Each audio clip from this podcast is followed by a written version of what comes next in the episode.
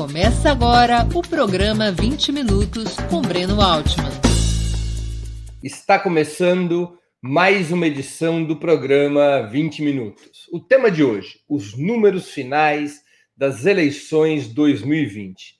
Nós vamos conversar sobre os resultados do processo eleitoral municipal após o segundo turno, tentando consolidar os principais números que apontam quem venceu, quem perdeu, como é que ficou a situação nas principais cidades do país. Os números finais das eleições 2020. Eu antes quero fazer algumas observações preliminares que são muito importantes para a gente estabelecer um método de análise do resultado eleitoral. Uma análise eleitoral, ele tem critérios objetivos, que são critérios matemáticos, são os números que saem das urnas, e tem critérios subjetivos, a força política de determinado partido ou de determinado candidato, que não necessariamente está estreitamente vinculado, vinculado aos números. Vou dar um exemplo clássico. Luiz Inácio Lula da Silva, em 1989, perdeu as eleições para Collor foi derrotado eleitoralmente, mas conseguiu uma tamanha façanha política ao ir para o segundo turno que isso foi um avanço e impulsionou a esquerda brasileira a um papel protagonista nas últimas três décadas. Então, também existem os critérios subjetivos que devem ser é, levados em conta. Segundo, segunda observação importante, pessoal. As eleições municipais quase nada têm a ver com as eleições presidenciais. Não vamos compreender as eleições municipais como ensaio para as eleições presidenciais, porque não é disso que se trata.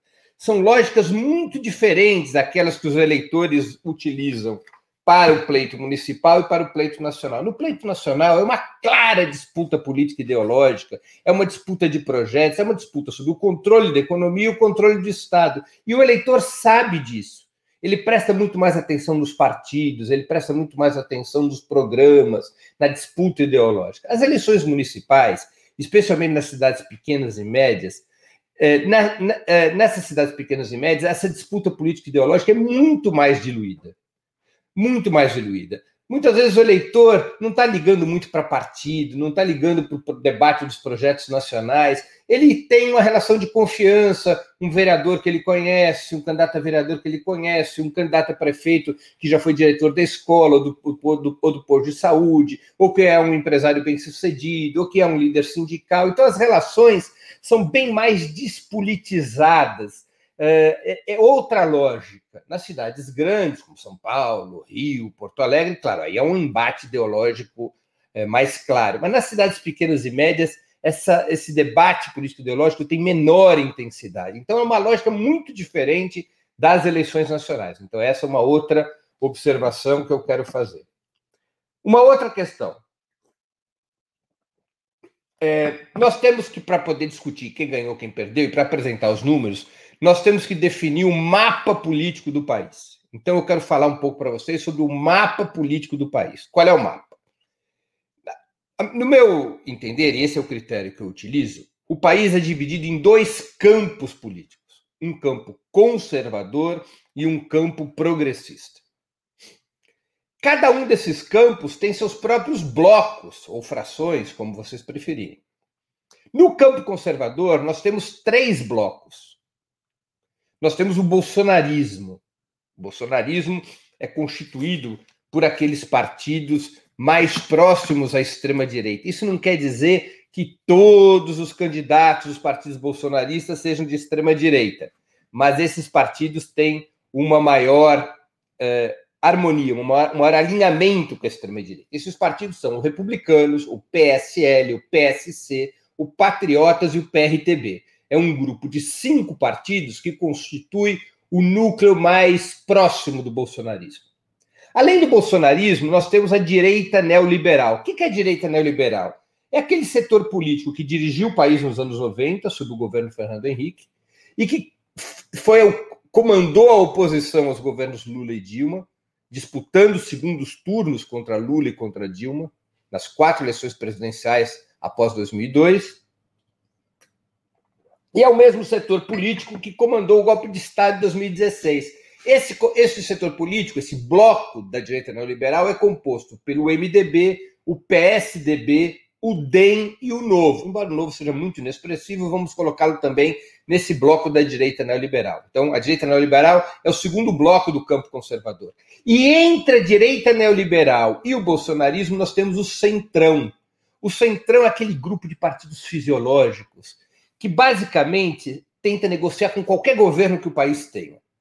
Faz parte do sistema político brasileiro, com a facilidade da criação dos partidos, dos financiamentos partidários. Isso fez com que surgisse um monte de partidos fisiológicos. Os principais deles são o PSD, o PP, o PL, o PTB, o, Solidariedade, o PROS e o Avante. São todos partidos de direita, são partidos conservadores, mas são partidos fundamentalmente fisiológicos. São partidos que não têm projeto de poder ou projeto de país desenhado. São partidos que se acoplam a projetos de poder de outros blocos.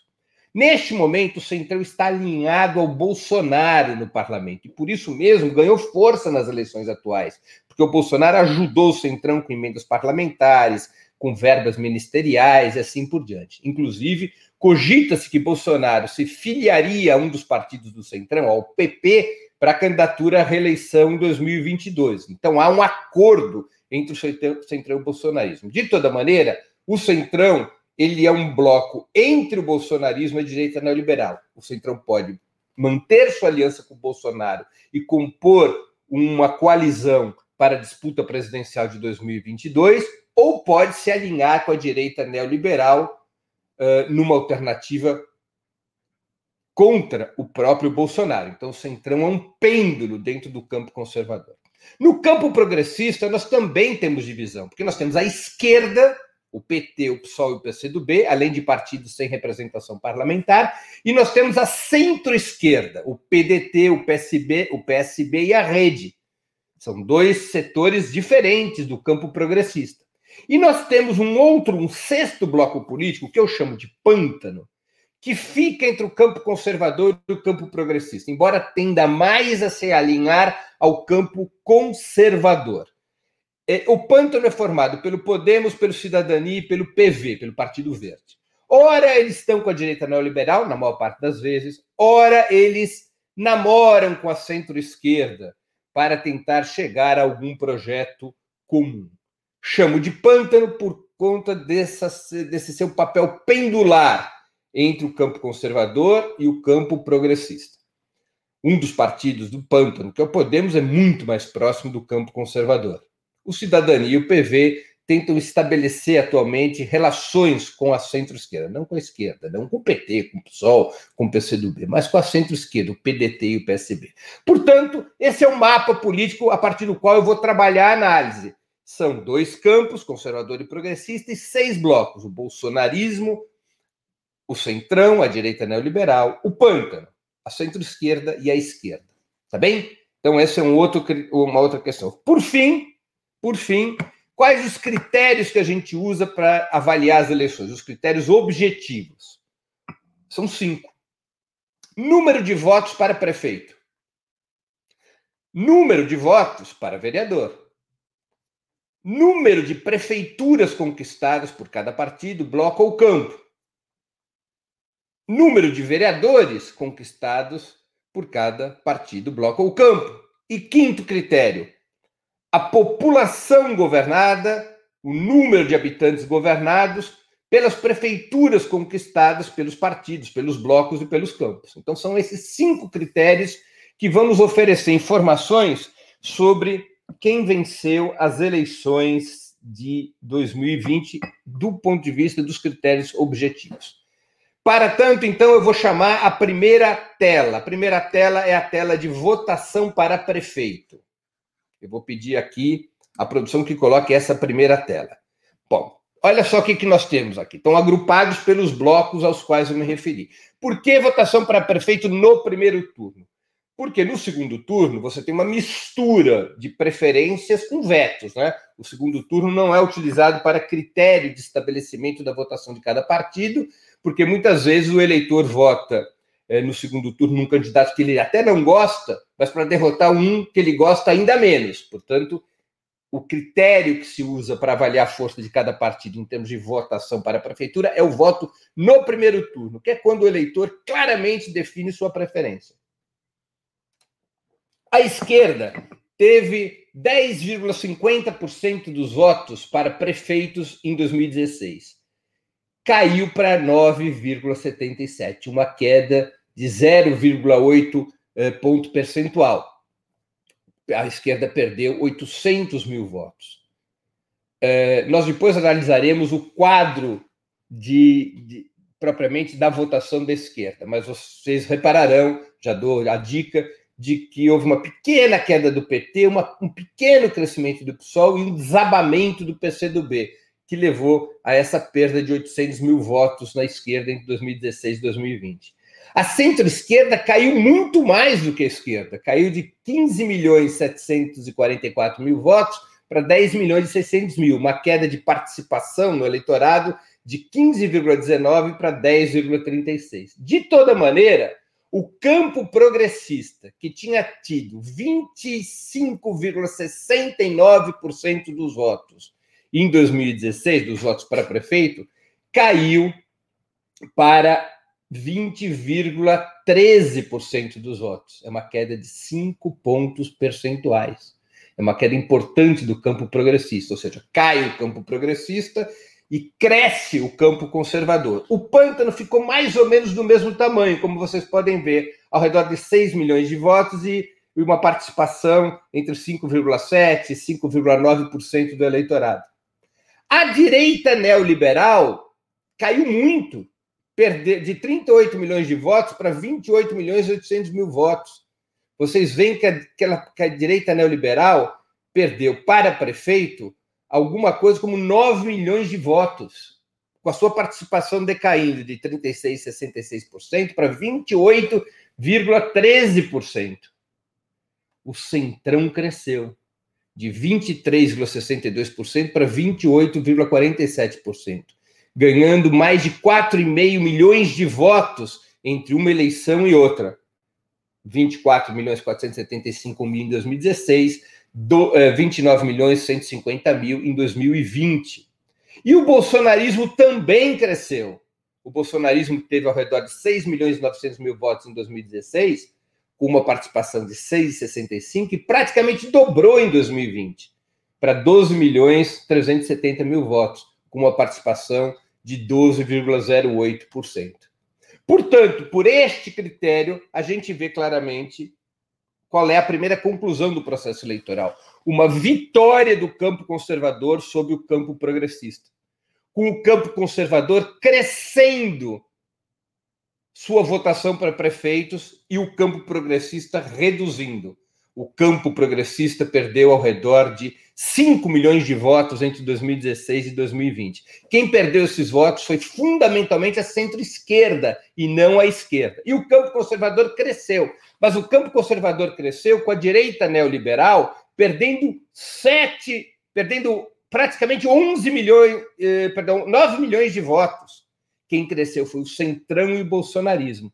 Então, nós temos vitória do campo conservador sobre o campo progressista, um crescimento do campo conservador.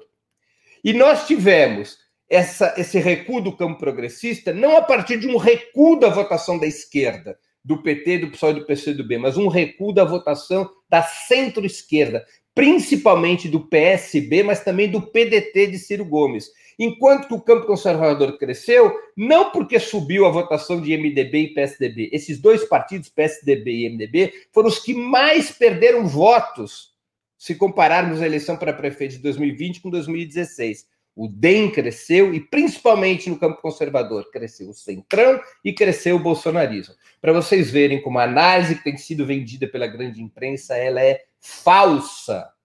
Ela é triplamente falsa. Não é verdade que o bolsonarismo tenha perdido as eleições, embora o Bolsonaro tenha sofrido várias derrotas perdeu nos grandes centros urbanos, candidatos que ele apoiou foram derrotados, mas o bolsonarismo, como estrutura político-ideológica, cresceu, se capilarizou, perdeu grandes centros, mas se capilarizou pelo país. O Centrão, que é aliado do bolsonarismo, que é uma reserva estratégica do bolsonarismo, também cresceu. A aliança entre o bolsonarismo e o Centrão hoje corresponde a 40% dos votos para prefeito, quando correspondiam a 30% em 2016. Basta somarmos os percentuais de Centrão e bolsonarismo que estão na tabela que vocês estão vendo na tela.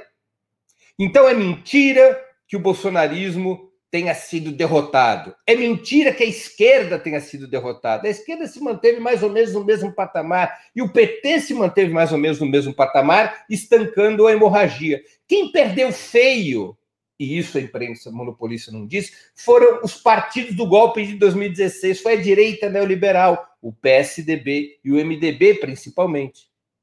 Então, vocês veem, não é verdade que o Bolsonaro tenha sido derrotado, não é verdade que o PT e a esquerda tenham sido derrotados, e não é verdade que o centro liberal, PSDB e MDB, tenham sido vitoriosos. O truque que a imprensa monopolista faz, e infelizmente alguns analistas do campo progressista cometem esse mesmo erro, compram esse mesmo peixe podre, é juntar o centrão com a direita neoliberal, porque aí os votos do PSD, do PSD e do PP, que são aliados do Bolsonaro, fazem engordar o voto do chamado da chamada centro-direita. A imprensa monopolista bota no mesmo pacote a direita neoliberal e o centrão para criar a centro-direita e, e, e poder dizer que a centro-direita ganhou as eleições e que os extremos perderam, o bolsonarismo e a esquerda. É uma análise falsa, como vocês podem ver.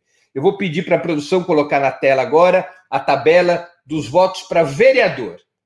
A votação para vereador ela permite mais nitidamente ver a força de cada partido, porque neste ano de 2020 não teve coalizão para vereador. Então, cada partido teve que lançar sua própria chapa de vereadores. Não foi em aliança. Então, a gente vê mais nitidamente a força de cada partido e de cada bloco. Tá certo? É... Além do mais, muitos partidos não conseguem lançar candidato a prefeito, mas, mas lançam sempre candidatos a vereador. Nós vamos ver um cenário bastante parecido, embora com outras conformações, da votação para prefeitos. A esquerda teve uma pequena redução. A esquerda tinha alcançado 21,75% dos votos para vereadores em 2016 e caiu para 20,14% agora. Teve uma pequena queda uma queda menor ainda do que na votação para prefeito, ou seja, a esquerda praticamente se manteve aí com um quinto dos votos para vereador, como já tinha em 2016, confirmando a tese. A sangria foi estancada, especialmente a sangria do PT. O PT responde por dois terços do voto da esquerda. É, o pântano caiu. Ele tinha 10,69, caiu para 8,64. A direita neoliberal, no que diz respeito à votação para vereadores, ficou na mesma, 22,62, 22,56, embora tenha perdido mais de 3 milhões de votos. Qual é a explicação? Vejam ali nos votos válidos, nos votos válidos das eleições deste ano corrente, eh, eles foram muito abaixo dos de 2016. Nós tivemos uma, nulos eh, e brancos em muito maior quantidade. Então, você teve 14 milhões a menos de votos válidos por isso que o percentual se mantém estável, embora os blocos tenham perdido votos. Quer dizer, por exemplo, a esquerda perdeu 2 milhões de votos, mas perdeu apenas é, 0,8%, 0,8 ponto, ponto percentual, não é? Então a explicação é essa, porque diminuiu o número de votos válidos.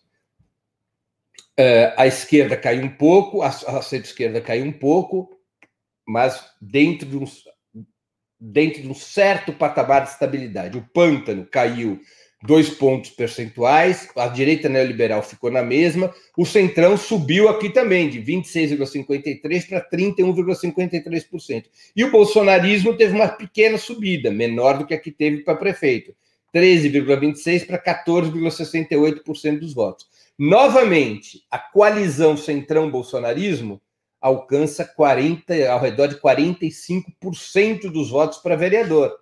45% dos votos para vereador.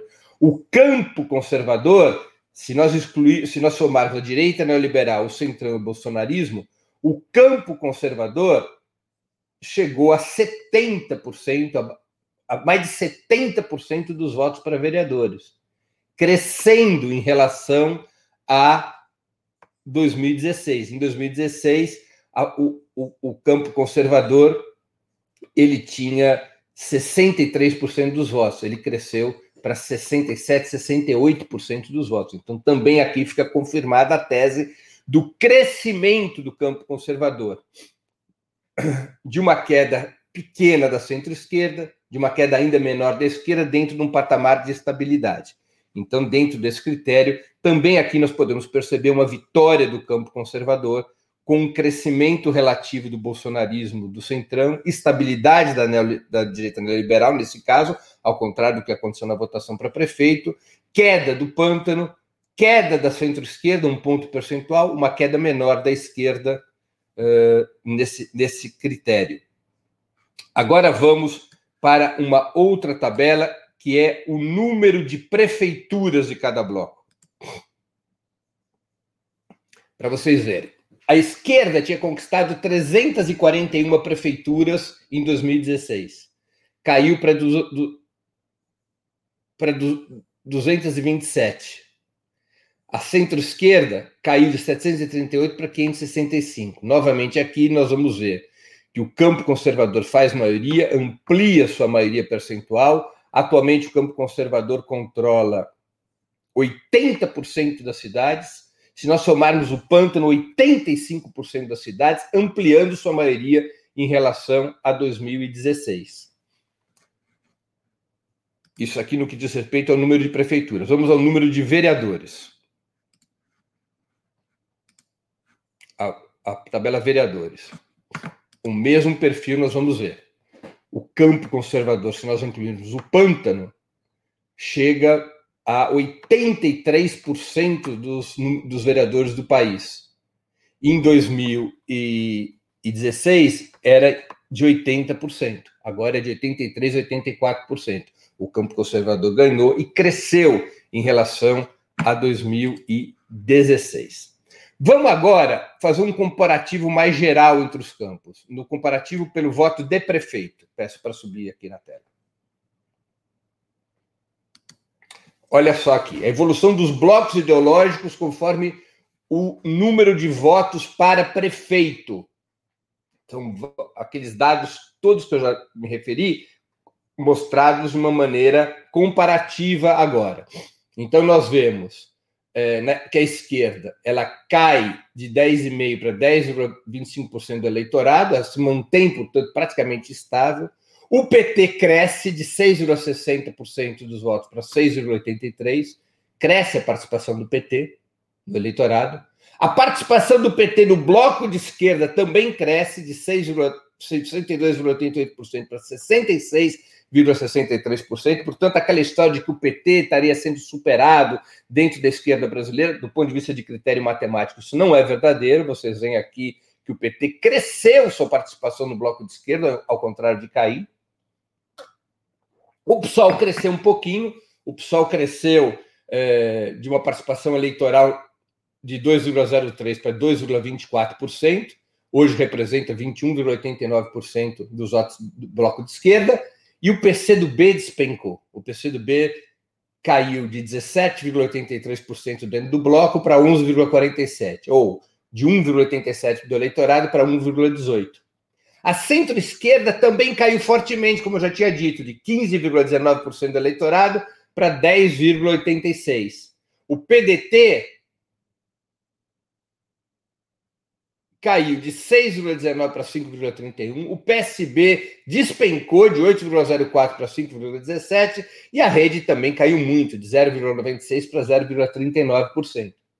O pântano se manteve mais ou menos na mesma, como vocês podem ver. A direita neoliberal despenca de 36,66% para 29,50%.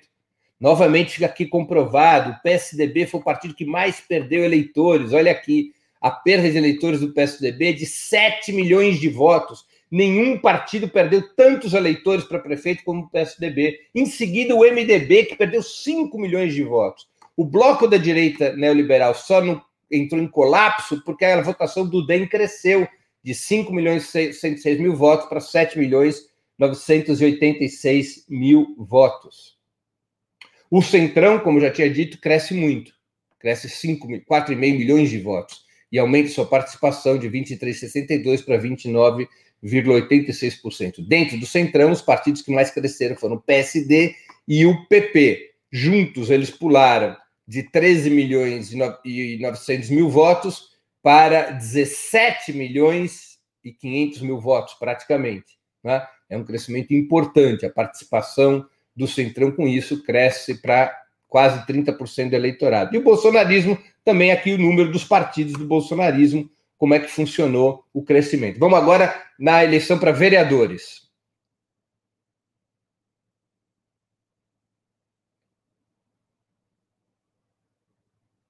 Comparativo vereadores agora. Tá vendo? Aqui está de detalhando também. Vejam só como a participação do bloco de esquerda cai, mantém-se num, num, perfil de estabilidade. O PT sobe seu percentual, eleitor, seu percentual sobre o eleitorado nacional também no item vereadores. Sobe de 5,42% para 5,66%. E o peso do PT em termos de voto para vereador sobe de 57% do total dos votos de esquerda para 65,16%. O PSOL também sobe de 12,85 para 15,63. Participação nacional de votação do PSOL também sobe de 1,22 para 1,36. Aqui é um perigo, né? Porque isso aqui é abaixo da cláusula de barreira. É abaixo da cláusula de barreira. É, o PCdoB cai, o PCdoB chegou, cai para quase metade da votação que teve em 2016. O PCdoB tinha 2,86% do eleitorado nacional em votação para vereador e cai para 1,67%.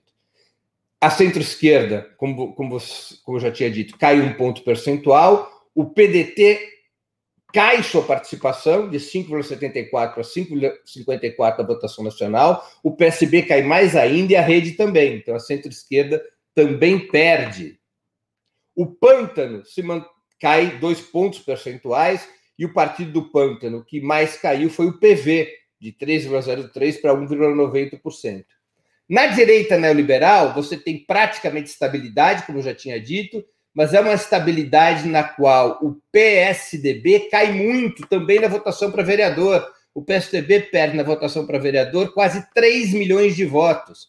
E o MDB perde bem menos. Quer dizer, o PMDB caiu de 10 milhões para. perdeu 2 milhões de votos o PMDB e 3 milhões de votos, praticamente 3 milhões de votos o PSDB. Para vocês verem, os partidos, os dois principais partidos que lideraram o golpe de Estado caem em relação a 2016 a direita neoliberal só se estabiliza porque o DEM cresce muito. O DEM cresceu uh, um milhão de votos, e com isso a direita neoliberal, embora tenha perdido 3 milhões e meio de votos, em termos percentuais, caiu só um pouquinho, é quase inexpressiva a queda da direita neoliberal. O Centrão cresce, como eu já havia me referido, o PSD e o PP são os dois partidos que também na votação para vereador mais cresceram aumentando sua participação sensivelmente. O PSD de 6,19% de votos para vereador para 10,85%. E o PP de 5,67% para 7,98%. E o bolsonarismo, na eleição para vereador, fica estabilizado, ele não ganha, como eu tinha dito.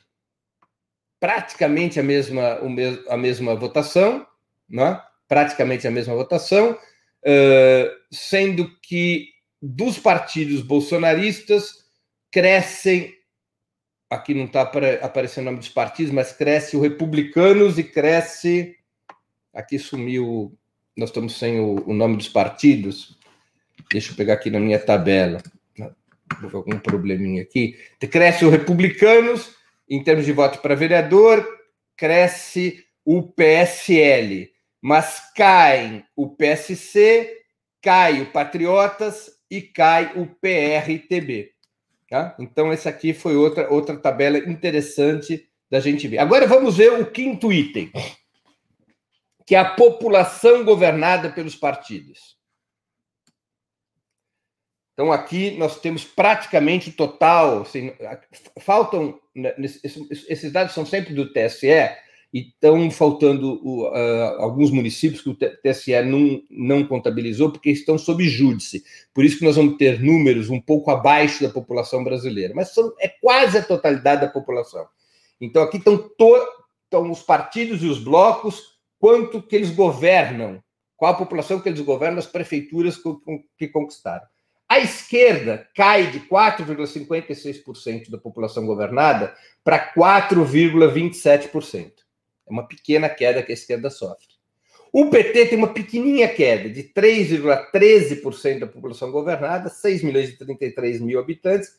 Sobe um pouquinho em números absolutos, mas como a população cresceu, em termos percentuais, o PT cai para 2,98% da população governada. O PSOL cresce um pouquinho, cresce bem em termos percentuais, mas ele tinha quase nada, 14.246 habitantes governados por prefeituras do PSOL. O PSOL tinha apenas duas pequenas prefeituras sobe para 1 milhão 546 mil, porque o pessoal ganhou Belém, uma capital de estado, uma capital importante, com uma população um pouco menor apenas do que Porto Alegre, por exemplo. E aí o PSOL cresce para 0,76% da população governada por prefeituras sob seu comando. O PCdoB despenca de 1,42% da população para 0,52%. A centro-esquerda cai fortemente. A centro-esquerda governava 15,77% da população brasileira. Caiu para 9,90%. Para 9,90%. O PDT de Ciro Gomes caiu de 6,47% da população governada para 5,33%, e basicamente no Nordeste do país. O PSB caiu mais fortemente ainda, de 8,61% para 4,51%. O pântano se manteve mais ou menos na mesma, ao redor de 6%. A direita neoliberal teve uma queda pequena de 45,69% para 42,03%, mas teve uma queda, com o PSDB é, despencando, o PSDB cai de 25,12% da população governada para 16,81%, o PSDB praticamente se converteu em um partido paulista, praticamente se transformou num partido paulista. O, o, MDB também cai, embora bem menos do que o PSDB, e o DEM sobe muito. O DEM praticamente do, mais que dobra seu percentual de população governada, dando sustentação a direita neoliberal, impedindo uma queda mais dramática da direita neoliberal. Embora, neste item, população governada, a direita neoliberal tem, seja o bloco político mais forte, porque ela controla, ela governa prefeituras com 42,03% da população. O Centrão cresceu muito, o Centrão teve um crescimento nesse item da população governada de quase 50% de 21,34% para 30,31%. Novamente, aqui os partidos que mais cresceram foram o PSDB e o PP. O bolsonarismo também cresceu no item população governada, pessoal, mostrando que a tese da derrota do bolsonarismo é uma tese equivocada. O Bolsonaro teve muitas derrotas políticas, mas o bolsonarismo, como estrutura de extrema-direita, não. Tanto é assim que ele governava 6,88% da população e passa a governar 7,44% da população.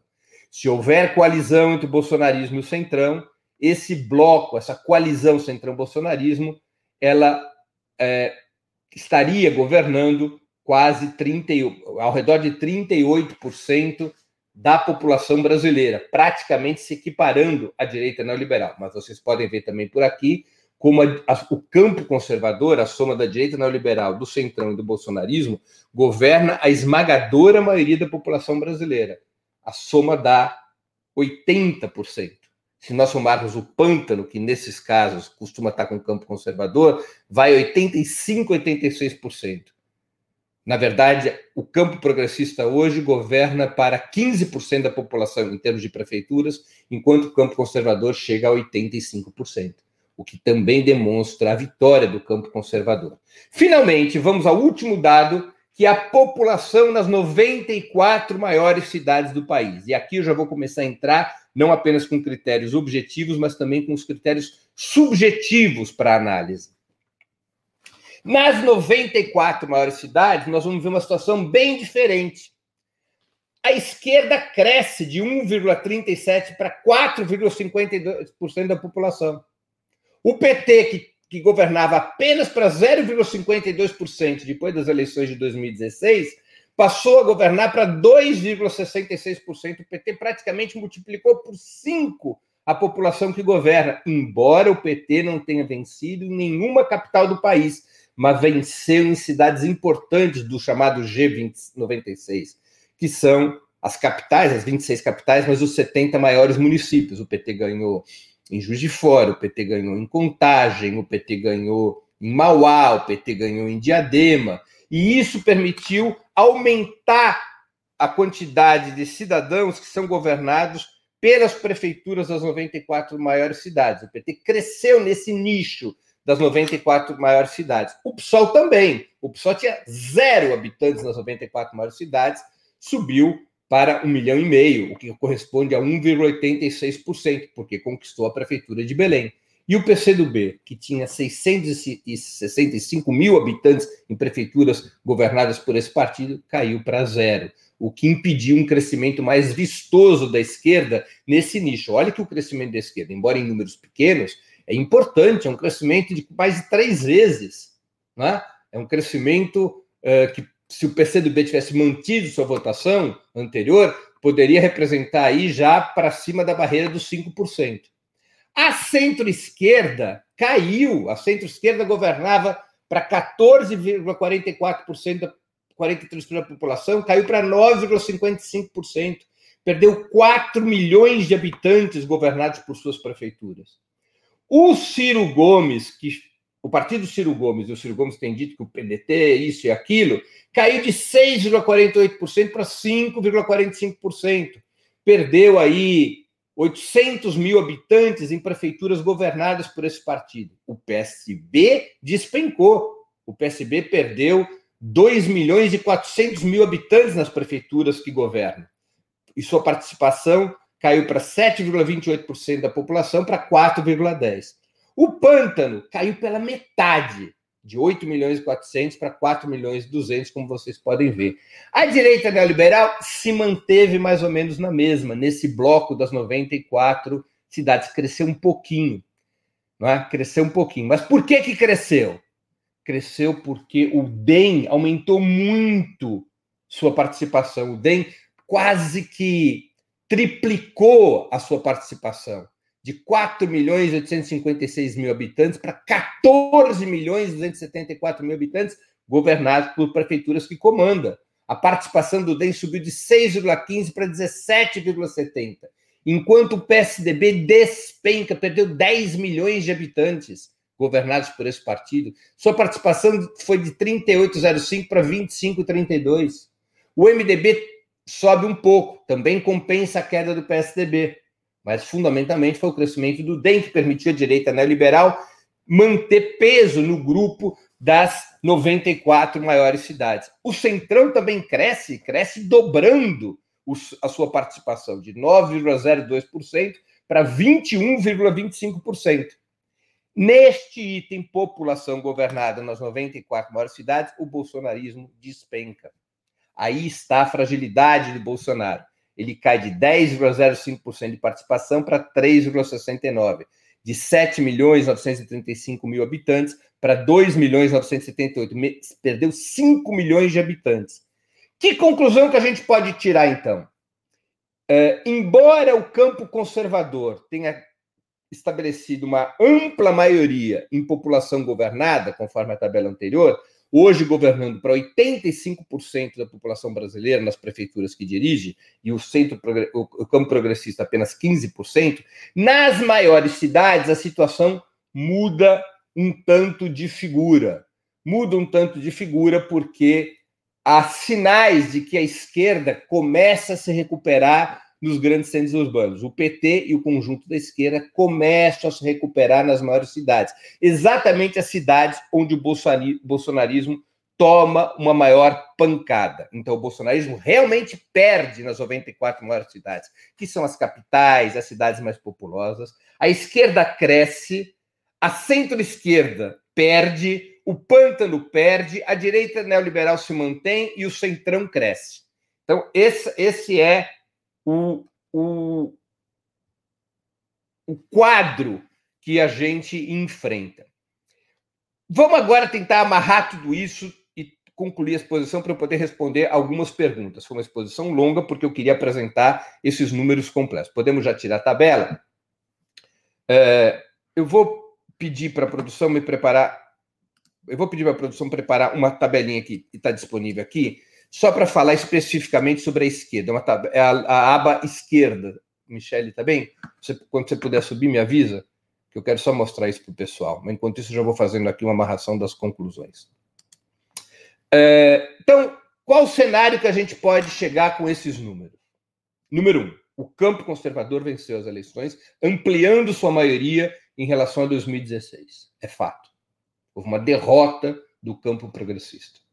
Segundo, as forças políticas que mais perderam não foram as pontas do mapa político, o bolsonarismo e o PT, como a grande imprensa tenta dizer. As forças políticas que mais perderam foram exatamente a ala moderada do campo conservador, que é a direita neoliberal, PSDB, MDB e DEM, e só não perdeu mais porque o DEM cresceu, e a centro-esquerda, a ala moderada do campo progressista. Veja que curioso, os dois blocos ao centro foram os que mais perderam em número de votos para prefeito em número de votos para vereador, em número de prefeituras e em número de vereadores.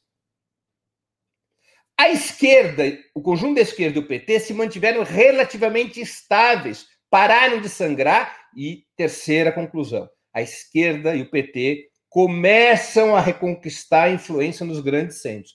E é normal, a esquerda, depois que vive uma crise profunda, como vive a esquerda brasileira, o normal da esquerda no mundo inteiro é se recuperar pelos grandes centros porque nos grandes centros é que você tem uma classe trabalhadora maior, que você tem mais universidades, que você tem uma vida política mais marcada pela disputa ideológica, que você tem uma vida, uma intensidade do debate maior, um padrão educacional mais elevado, não é?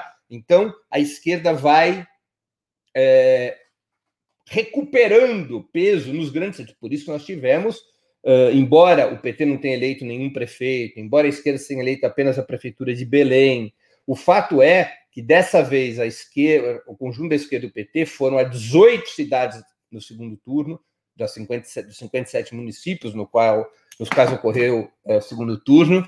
Uh, em muitas cidades teve uma participação de 40% ou mais votos, embora tenha perdido as eleições. São todos sinais de que a esquerda começa a sair do seu pior momento. Embora os números ainda não sejam muito animadores em relação a isso, se nós olharmos com esse recorte das 94 maiores cidades, nós vamos perceber vários sinais, embora ainda suaves, leves, de recuperação do PT e do conjunto da esquerda. Eu sempre destaco o PT, porque, repito, o PT continua a responder por dois terços dos votos da esquerda. A tese da superação do PT, que também é vendida pela imprensa monopolista, é uma tese furada o PT cresceu sua participação no bloco de esquerda, ao contrário de reduzir tanto em número de eleitores, especialmente em número de eleitores é, para prefeitos e vereadores, e também na população que governa, tanto na população geral do país quanto na população dos 94 maiores centros. Em várias, em várias cidades aumentou o número de vereadores, em várias cidades importantes, nos 10 maiores colégios eleitorais, por exemplo, o PT foi o partido com o maior percentual de votos para vereador se pegarmos a soma dos dez maiores colégios eleitorais. Então, são sinais, leves sinais de recuperação do PT e do conjunto da esquerda, que começam a voltar ao jogo nos grandes centros urbanos. A ida ao segundo turno de Guilherme Boulos foi muito importante, a ida de Manuela Dávila, de Marília Reis, de João Couser. Embora tenham havido derrotas nesses segundos turnos, as votações foram muito expressivas. Lembremos que em 2016 o PT não foi o segundo turno, a esquerda não foi o segundo turno contra João Dória em São Paulo. João Dória ganhou no primeiro turno. Vamos nos recordar que a direita eh, fez barba, cabelo e bigode em 2016 nos grandes centros urbanos, e agora não. Agora houve enfrentamento de segundo turno com a esquerda tendo uma votação expressiva. A, a centro-esquerda foi bastante desidratada. Ela mantém ainda um número razoável de prefeituras entre as 94 maiores cidades, mantém ainda um peso em relação à população, mas não conseguiu ter capilaridade para o sul e sudeste do país. Ou seja, o PDT e o PSB tem as quatro principais cidades que o PSB e o PDT governam, são todas no Nordeste que é uma região que nós sabemos que, em termos de eleição nacional, o PT tem muito peso, o Lula tem muito peso. Tá? As cidades que a centro-esquerda governa são Fortaleza, passará a governar são Fortaleza, Aracaju, Maceió e Recife. As quatro cidades são no Nordeste. O PT tem uma maior disseminação nacional. O PT conseguiu se conquistar cidades por todo o território nacional. Ele está presente em todo o território nacional. É o partido com maior presença no território nacional, embora tenha ainda não tenha se recuperado do colapso eleitoral de 2016. Portanto, esse é o cenário que nós temos. Eu vou pedir para subir uma última tabelinha sobre a esquerda para vocês entenderem de uma maneira mais completa os dados. Olha só que curioso. Em votação para prefeito, o bloco de esquerda caiu 8,05% em termos de votos absolutos. É, isso é votação para prefeito. Na votação para vereador, caiu mais ainda, perdeu 2 milhões de votos. Aqui é sobre o total de votos, total de eleitores. É? O PT caiu um pouco no seu total de votos para prefeito, 2,56%, e caiu 9% no total de votos para vereador. O PSOL subiu, tanto para prefeito, mas não subiu para vereador. E o PCdoB caiu, tanto em termos de, de número de votos para prefeito, e mais ainda em número de votos para vereador. Vamos nos lembrar que tem algo que deve ser contabilizado no caso do PCdoB, que é o PPL. O PPL é um partido que se fundiu ao PCdoB em 2019, e, portanto, os números da eleição de 2016 não são votos apenas do PCdoB, são os votos do PCdoB mais o PPL. Em número de prefeituras, a esquerda perdeu 33,43% das prefeituras, em dois, é, comparando 2020 a 2016, e 15,86% do número de vereadores. O PT perdeu 29,92% do, do número de prefeituras e perdeu 7,39% no número de vereadores. O PSOL dobrou seu número de prefeituras e cresceu 33,93% no número de vereadores, mas a base do PSOL era muito pequenininha. O PCdoB, novamente, nesses dois itens, despenca. Esses quatro são os índices numéricos que são complementados naqueles meus critérios pela população que é governada por cada partido, por cada bloco, por cada campo. Eu pedi para destacar a esquerda para a gente perceber que, em termos numéricos, a esquerda continuou a recuar, mas não mais na hemorragia de 2016, quando a queda foi vertiginosa.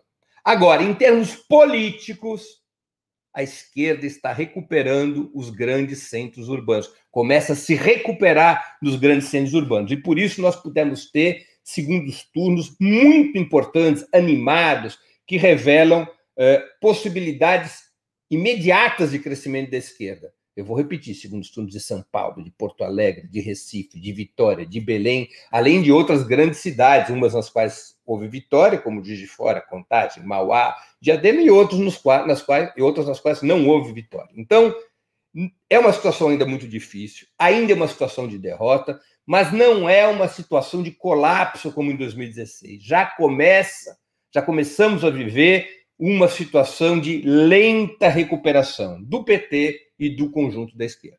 Termino aqui minha longa exposição, espero que tenha sido útil. Vou tentar responder às questões que estão postas, embora o nosso tempo seja bastante curto. É, Klinger.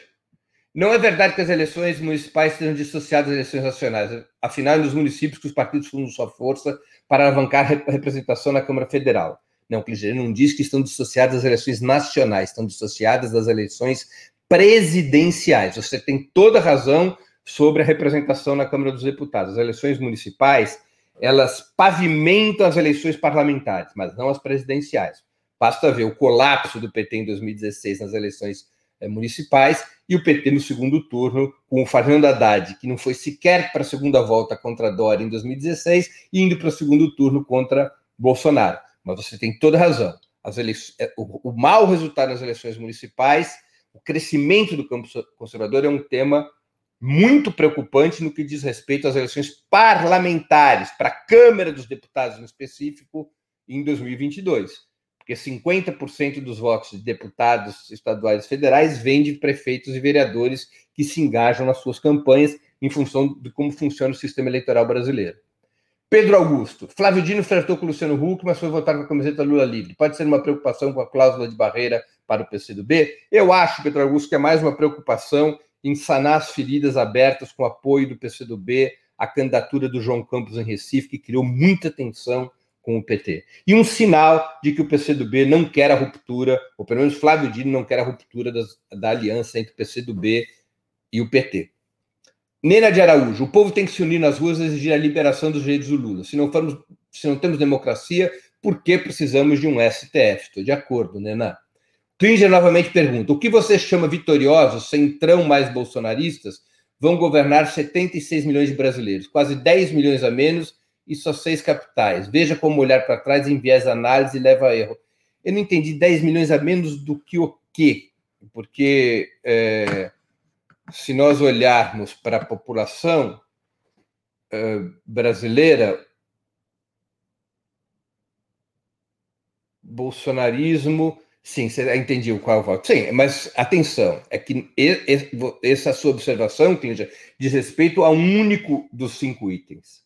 E não é o item mais importante, porque o fato de você governar uma população maior não quer dizer que essas pessoas todas votaram no seu partido seja, nos outros quatro itens, o bolsonarismo centrão, crescer o número de eleitores, que finalmente esse é o critério principal.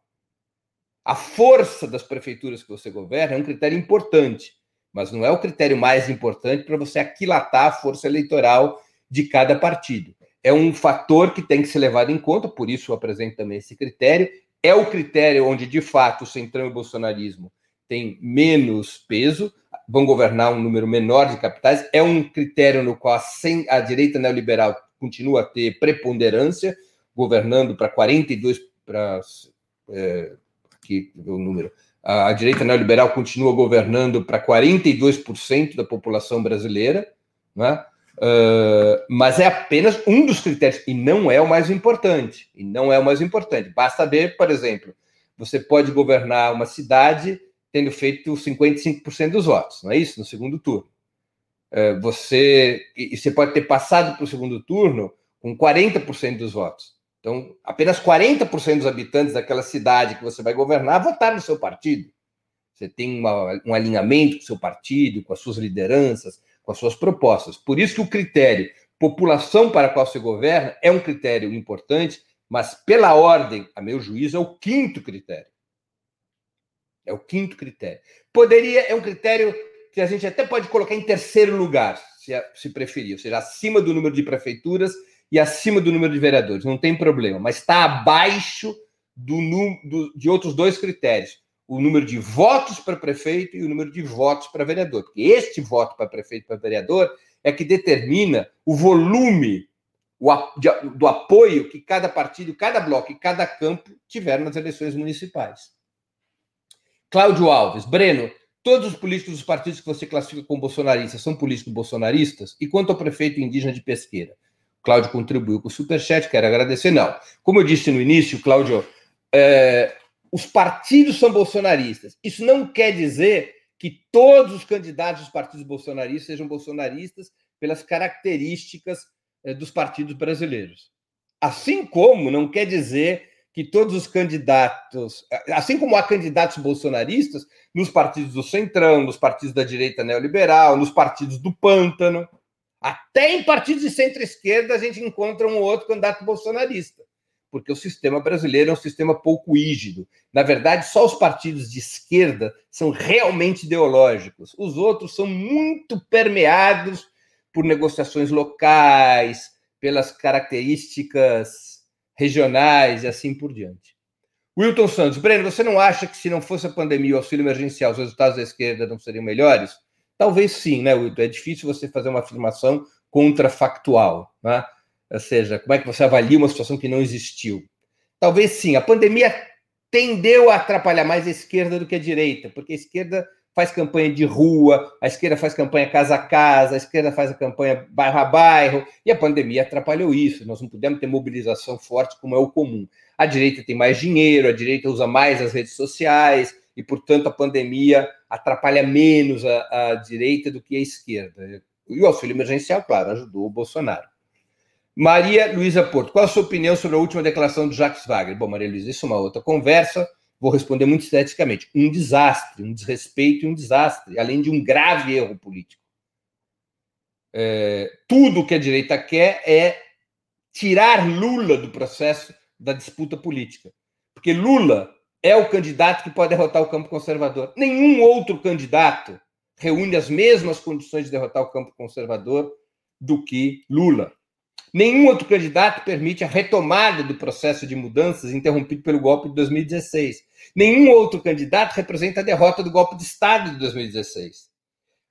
Uma liderança importante, prestigiada, de grande valor como Jacques Wagner, dá uma declaração que pode ser compreendida como uma, um descarte do Lula, é um gravíssimo erro. É um gravíssimo erro. Faz o jogo dos setores da burguesia brasileira que querem neutralizar a possibilidade de uma vitória de esquerda ou que querem que nesse país exista apenas uma esquerda domesticada, uma esquerda molenga, que não enfrente o neoliberalismo. É, Ailton Afonso. Breno, com esse mapa podemos já ir desenhando uma estratégia de negociação com o Panto na direita neoliberal para um eventual segundo turno em 2022, como defende o Flávio Dino? Ailton, eu não creio nisso. Eu acho diferente. Eu acho que o fundamental, nesse momento, é construir a frente de esquerda. É fazer com que PT, PSOL e PCdoB, esses três, mais os partidos extraparlamentares, mais como o PCB, a UP, que não tem representação parlamentar, mais os movimentos sociais e os sindicatos, constituam uma coalizão orgânica, com um programa comum, com uma mesa nacional que vai conduzindo tanto as mobilizações contra o bolsonarismo, quanto a construção de candidaturas únicas para presidente da República e para os estados, para governador e para senador. Esse núcleo que é a frente esquerda é decisivo, porque nós teremos, fatalmente, o país terá pelo menos quatro grandes candidaturas presidenciais. Bolsonaro, pela extrema-direita, será candidato à reeleição, isso é evidente. A direita neoliberal terá o seu candidato, que será João Dória ou que será Luciano Huck. A centro-esquerda terá seu candidato, porque Ciro não abrirá a mão disso. E a esquerda tem que construir sua candidatura.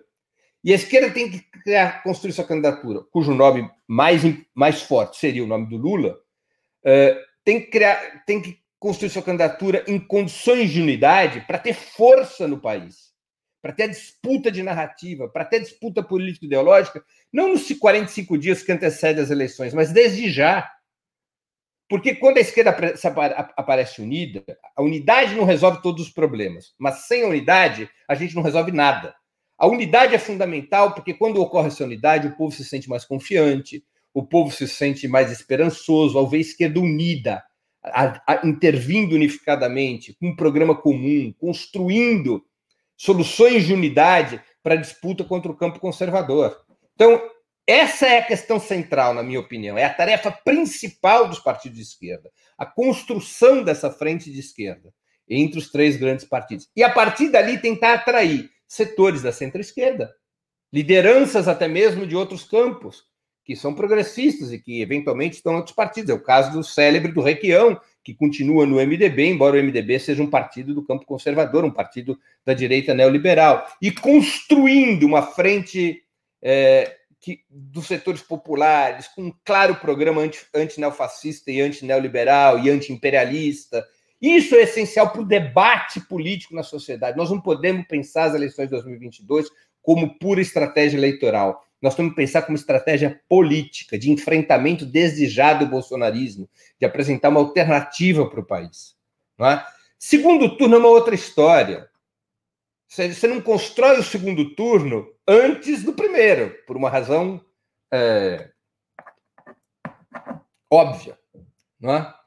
Por uma, por uma razão óbvia. Então, o que nós temos que fazer é nos preparar para a disputa de primeiro turno. Essa é a tarefa fundamental. Construir segundo turno sem esse processo de luta política seria, é, a meu juízo, um devaneio, ou seja, é, representaria um grave erro, a não ser que exista gente no campo progressista querendo construir candidaturas já de aliança com o Centrão, com setores do Centrão da direita neoliberal, como parece ser, por exemplo, o caso do Ciro, em recente entrevista que ele deu a um articulista do UOL, o Leonardo Sakamoto.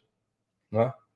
É, Fábio Bonafini, bom dia, Breno. Como avaliar a passagem do comando da direita neoliberal do PSDB, originário do MDB laços antigos com inteligência liberal, para o DEM, vindo da Arena? Isso ainda os diferencia?